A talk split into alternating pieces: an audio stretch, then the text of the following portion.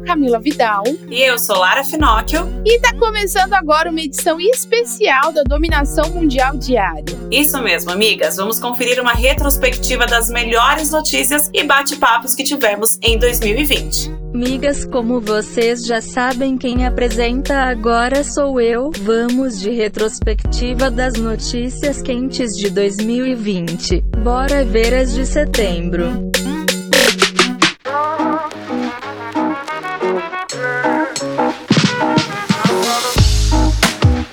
Parcerias longas também acabam, migas. A tradicional Fórmula 1 vai deixar de ser exibida pela Rede Globo a partir do ano que vem. A grande questão é que a programação está na grade há 39 anos. Cara, é um casamento. A suspensão do contrato aconteceu por divergências entre a Globo e a Liberty Media, que é a dona da competição. Eles não chegaram a um acordo para renovação do contrato. Para ceder os direitos da transmissão para a Globo, a Liberty cobrou só, tão somente, 20 22 milhões de dólares. A grande questão é que esse valor, ele é 2 milhões a mais, 2 milhões de dólares a mais do que a Globo estava disposta a pagar. Ou seja, a Globo ia pagar 20 milhões de dólares, a Liberty falou: "Não é pouco. Agora é 22, meus amores". E aí a Globo falou: "Por 2 milhões não vai rolar". Então eu tô pulando fora. E acabou com um casamento de 39 anos. É assim mesmo, né? Negócios, negócios. Casamentos, casamentos à parte. parte. e Diabo Veste Prada Brasileiro. É assim que a Vogue Brasil está sendo chamada, após a cultura tóxica da redação ter saído do burburinho de mercado e ganhado denúncia por meio de reportagem publicada no BuzzFeed News Brasil. Foram ouvidas 27 pessoas em julho e agosto que trabalharam na empresa nos últimos anos. Todas as fontes relataram algum tipo de abuso ou presenciaram gritos e xingamentos durante jornadas de 24 horas antes do fechamento de alguma edição. Infelizmente, há medo em relação à chefia e também nenhum apoio quando há denúncias contra certos abusos ou situações de assédio. Meu Deus, que babado, hein, do mundo business essa, essa denúncia, mas enfim, né, muito tóxico esse ambiente que o filme Diabo Veste Prada promove. Que eu tava até conversando outro dia como que antes o Diabo Veste Prada era um filme super, né, de empreendedorismo, de iniciativa, que a gente assistia e hoje a gente com conhecimento consegue ver o quão tóxico é esse ambiente, né? Exatamente. Ainda tem gente que defende falando que, ah, não, isso é vestir a camisa. Não, isso não é vestir a camisa. Isso é você querer se matar pelo seu trabalho e isso não vale a pena em nenhum caso. Nem você nem você trabalhando para outra pessoa. Você ficar doente por causa de trabalho não é legal e a gente vai falar sobre isso, inclusive, no episódio de segunda-feira que vem, porque a gente entrou no Setembro Amarelo, que é o mês que fala aqui sobre a questão do, do suicídio, prevenção, vamos falar de ansiedade, de depressão e que o trabalho também causa tudo isso. Então, de jeito nenhum é legal viver numa situação como essa. Então, é isso que a gente tem que ter na nossa cabeça. E o Banco Central quebrou a internet no final de semana, aliás, no final da semana, com a propaganda de divulgação da nova nota de 200 reais. Apesar do apelo dos internautas para que o vira-lata caramelo estampasse a nota não ter dado certo, o Banco Central resolveu nos atender de outra forma. Na propaganda divulgada nas redes sociais, eles colocaram o nosso amado vira-lata caramelo falando e contando o porquê ele não foi escolhido, porque ele já seria muito conhecido. Porém, o vira-lata pede na propaganda para que os brasileiros recebam com muito carinho um primo dele, que seria o caramelo do cerrado, ou seja, o lobo guará. Eu achei genial aí essa ideia. É, a gente sabe que infelizmente não dava para colocar o vira-lata caramelo na nota de 200 reais, aí colocaram aquele lobo que mais parece uma hiena assustada, mas tudo bem, faz parte. E aí, pelo menos, é, atenderam a gente colocando caramelo na propaganda. E as fake news, as famosas notícias falsas, elas estão reforçando as pessoas a confiarem mais na imprensa e menos nas redes sociais. Buscando sites oficiais e jornais televisivos como fonte de informação insegura. Nos últimos anos, as redes sociais se tornaram fonte de informação para muitas pessoas, porém, também se tornaram um grande veículo de notícias falsas, com falsos jornalistas e produtores de conteúdo, o que fez com que fosse perdendo a credibilidade para leitores leitura de notícias. A partir de estudos feitos pela Cantar no Brasil, prevalece grande opinião de que o jornalismo de qualidade é fundamental para uma democracia saudável. Mas infelizmente, muitos brasileiros ainda não acreditam em muita coisa compartilhada e lida nas redes sociais, que nem sempre são verdadeiras. E, e é exatamente isso que acontece, né? Qualquer pessoa pega uma câmera, abre um canal no YouTube, solta um vídeo falando a sua verdade absoluta, e aí ele já é aí uma, uma entrada para veicular outros vídeos que acabam, né, soltando mais notícias falsas ainda. O que é muito complicado, ainda mais nos dias de hoje. A gente sabe que a fake news está cada vez mais sendo muito prejudicial em muitas áreas. A gente vê também fake news falando da área da saúde, que é extremamente sério. A gente vê fake news é, incitando, inclusive, ações absurdas. A gente está aqui no Setembro Amarelo e, e incitando, inclusive, o suicídio, que são absurdos. Então, assim, antes de você compartilhar qualquer coisa, checa, vê se aquilo é verdade, vê se aquilo realmente aconteceu, vê se aquele fato vai ser relevante ou vai agregar a qualquer outra pessoa que vá ler. Então, você só compartilha o que for real, seja responsável. E olha só, as vacinas para poder conter a Covid-19 estão sendo fabricadas em massa por diferentes países e laboratórios, como a gente tem acompanhado. Porém, a rapidez por resultados pode causar danos ou prometer resultados que, na verdade, não são cumpridos. Ao menos 120 vacinas estão sendo desenvolvidas ao redor do mundo. Cada uma pode causar um dano diferente e os fabricantes precisam arcar com as responsabilidades da produção apressada dessas vacinas. Tem laboratórios que já prometem a vacina para outubro e, pela lei, praticamente nada acontece para os responsáveis dessa produção acelerada e que pode causar problemas para a vida das pessoas se não forem devidamente testadas. Eu acredito que nenhum governo, né, porque independentemente dessa vacina é, ser produzida, o governo, né, as, as, na verdade, os órgãos de vigilância, eles precisam aprovar. Eu espero realmente, como eu já estou numa fase da minha vida que eu já não duvido de nada, mas eu espero realmente que essas agências não pensem só no dinheiro, que não virem politicagem as vacinas. São milhares de mortes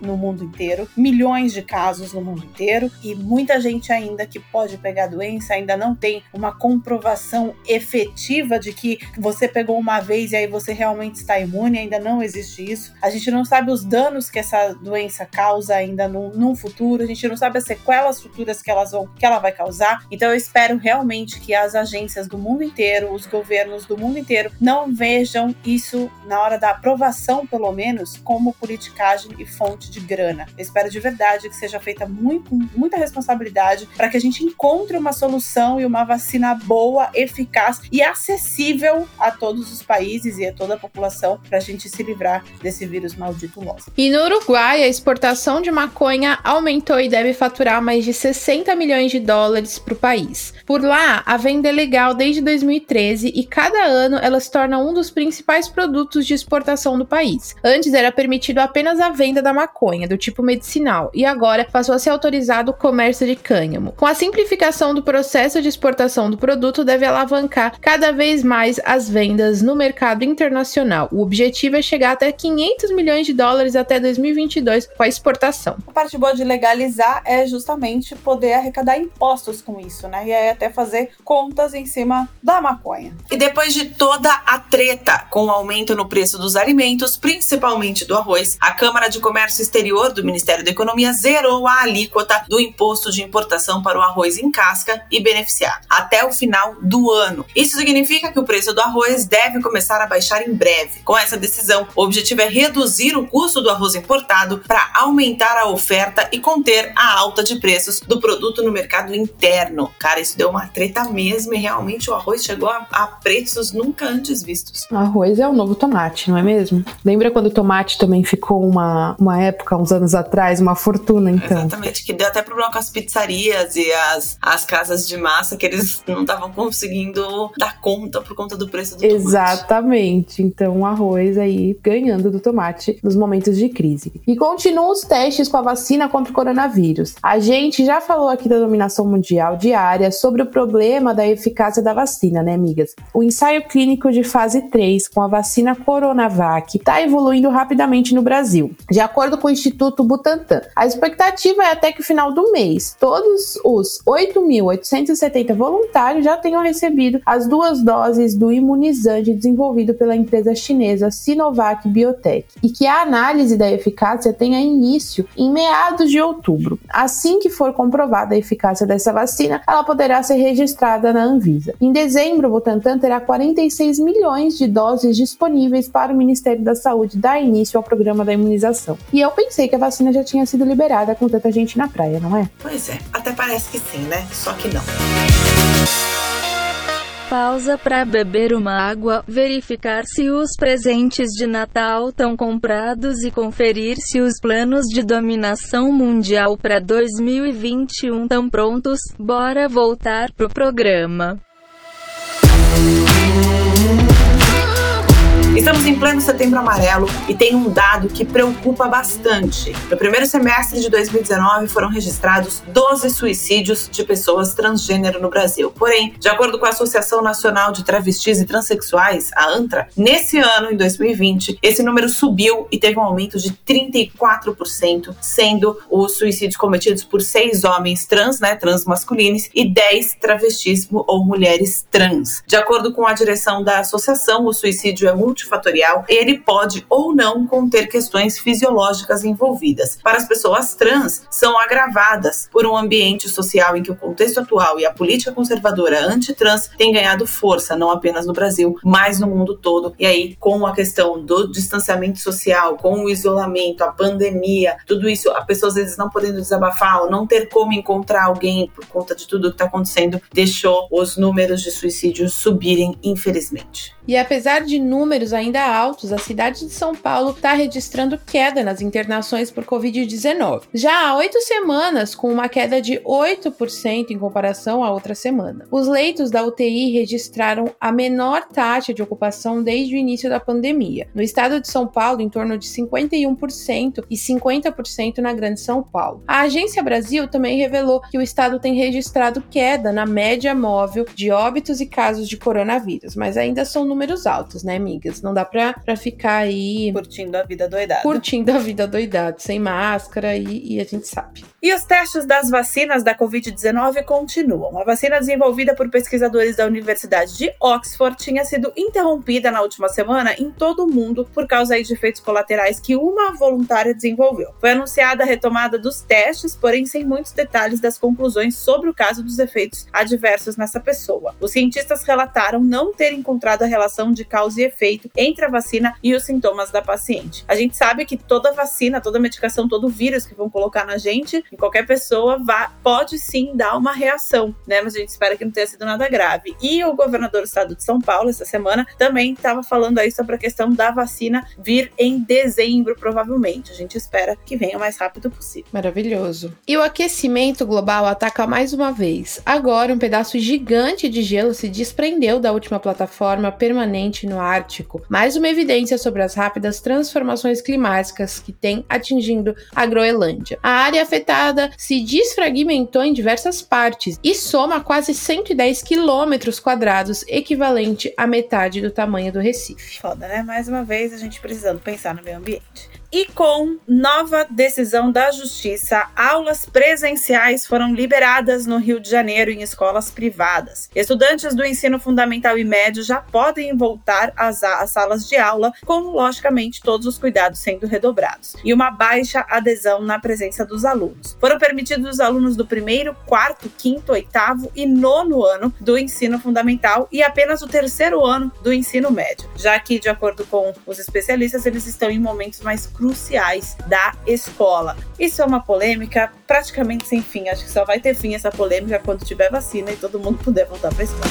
E a Netflix, toda musa, criou um fundo emergencial Covid-19 para auxiliar produtores audiovisuais que foram muito impactados com a pandemia. Esse fundo foi criado em parceria com o Instituto de Conteúdos Audiovisuais Brasileiros e chegou ao fim agora, depois de quatro meses. Durante todo esse tempo, 5 mil empregados e freelancers da indústria cinematográfica e televisiva de todos os estados do Brasil receberam o auxílio que totalizou 5 milhões de reais. E migas, atenção e muita atenção agora. Hoje é segunda-feira, estamos começando a semana e já temos muito o que fazer. Porque na sexta, agora que passou, o presidente Jair Bolsonaro sancionou a Lei Geral de Proteção de Dados, a LGPD, e ela já está oficialmente em vigor. Apesar de já estar na ativa, a LGPD ainda não vai resultar em multas ou sanções para quem descumprir as determinações, pois o texto prevê que essas sanções administrativas em relação ao tema sejam postergadas para agosto de 2021 até todas as empresas se adaptarem à grande quantidade de normas. Porém, desde já você tem que se adaptar, porque vai que esse prazo muda, que eles antecipem, porque essa lei já foi, já voltou várias vezes, agora enfim ela foi sancionada, ela já está sim em vigor, hoje o primeiro dia útil dela em vigor, então você tem que estar com tudo ok, porque cada vez mais a gente trabalha com os dados do nosso cliente, então cada vez mais a gente tem que estar de acordo com a lei para não dar ruim, porque se der ruim, amiga do céu, tua empresa pode ir pela falência só por não estar é, de acordo com essa lei. Exatamente, amigas. E cuidar dos dados dos seus clientes e comunidade e audiência é sua responsabilidade. As pessoas confiam em você para entregar os dados dela, você não deve de forma nenhuma ser irresponsável com os dados e informações dos seus usuários, né, amigas? Porque afinal, eles confiam em você e na sua marca. E o presidente dos Estados Unidos, Donald Trump, mais uma vez é acusado de abuso sexual. A ex-modelo Amy Doris contou ao jornal inglês The Guardian o que aconteceu em 1997, em que Trump teria agarrado e beijado à força em um camarote do estádio em que acontecia um torneio de tênis. Claramente, os advogados do presidente negam, né, que o fato tenha acontecido, como sempre, já que não há testemunha. Mas a ex-modelo descreveu toda a cena de quando ela tinha 24 anos e namorava um amigo de Trump. O presidente já foi acusado de outros abusos sexuais, como da jornalista Jan Carroll nos anos 90, Summer Zervos, ex-concorrente do O Aprendiz, e Jessica Lid, ex-empresária. Bom,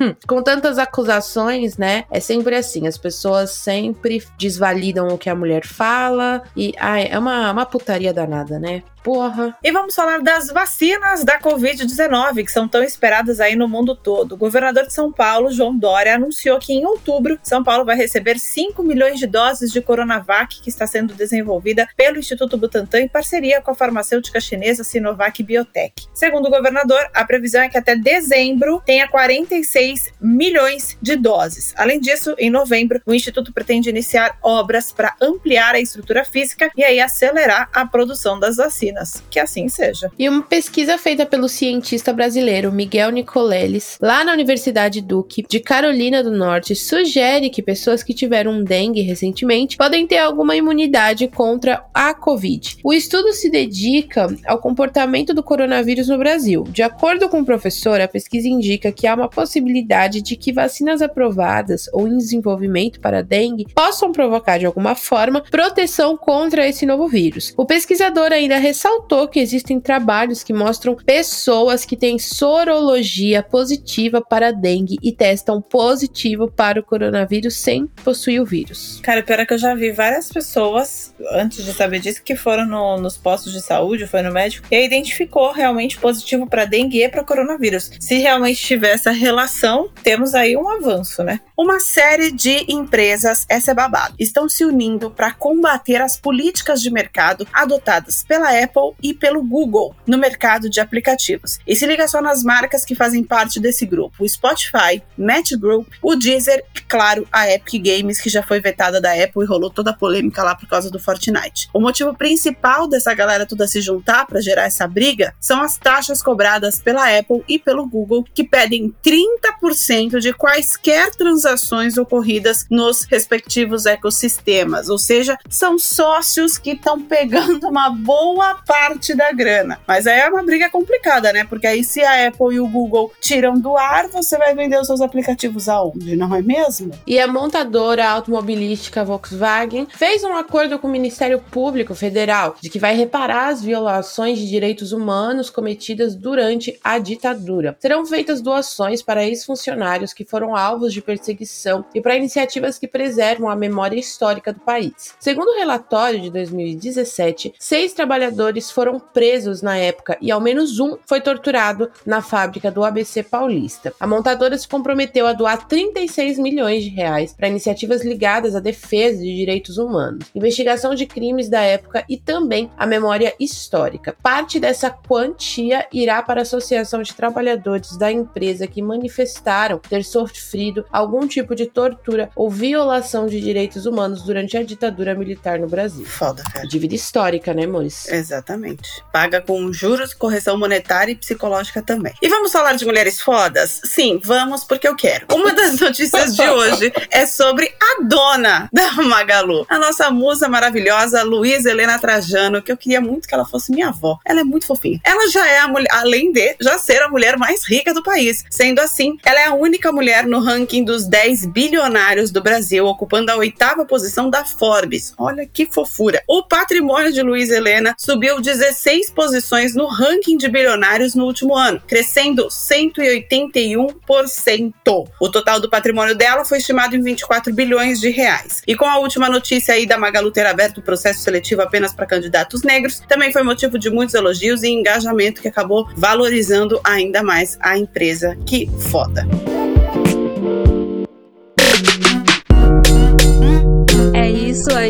Migas. Esse foi um episódio de retrospectiva da Moving Girls apresentado por essa voz maravilhosa que vos fala. Espero que esse programa faça você se sentir preparada para dominar o mundo. Até o próximo episódio. Esse podcast é uma parceria de dominação mundial entre a Moving Girls e a BZT.